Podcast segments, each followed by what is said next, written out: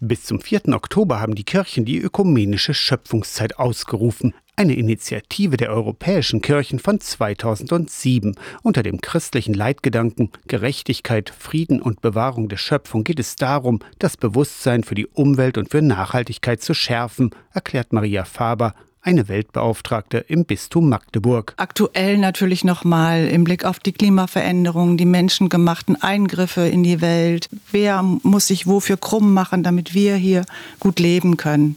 Insgesamt eine kritische Betonung unseres Lebensstils. Verantwortung übernehmen heißt auch, Gewohnheiten zu hinterfragen und zu verändern, findet Maria Faber. Sicher ist es so, dass wir ich auch unsere Faulheit überwinden müssen. Aber ich glaube, jeder kann an der Position, wo sie oder er ist, etwas tun. Ganz praktisch könnt ihr die Schöpfungszeit am Samstag in Magdeburg erfahren. Nach dem Gottesdienst am Nachmittag um zwei in der Walloner Kirche startet unter dem Schöpfungszeit-Motto, damit ihr das Leben in Fülle habt, eine Radtour zu drei Stationen. Wir treffen an den Stationen Menschen, die sich dort engagieren und die was von ihrem Einsatz erzählen. Erste Station ist die Elbe an der Bukauer Fähre, zweite Station der Südfriedhof. Ihr trefft Menschen, die sich ganz praktisch mit Natur- und Umweltschutz beschäftigen. Am Südfriedhof in der Kapelle wird jemand vom NABU dabei sein und etwas zu der Vogelvielfalt auf Friedhöfen erzählen. Abschluss und Ausklang ist dann am späten Nachmittag auf der Streuobstwiese in der Lutherstraße Straße in Magdeburg-Sudenburg. Weil es ein wunderbarer Ort ist, wirklich für Menschen und Tiere und für soziale Arbeit und ökologischen Einsatz. Da kann man einfach feiern. Samstagnachmittag um zwei geht's an der Walloner Kirche los zur Schöpfungstour durch Magdeburg. Aus der Kirchenredaktion Torsten Kessler, Radio SAW.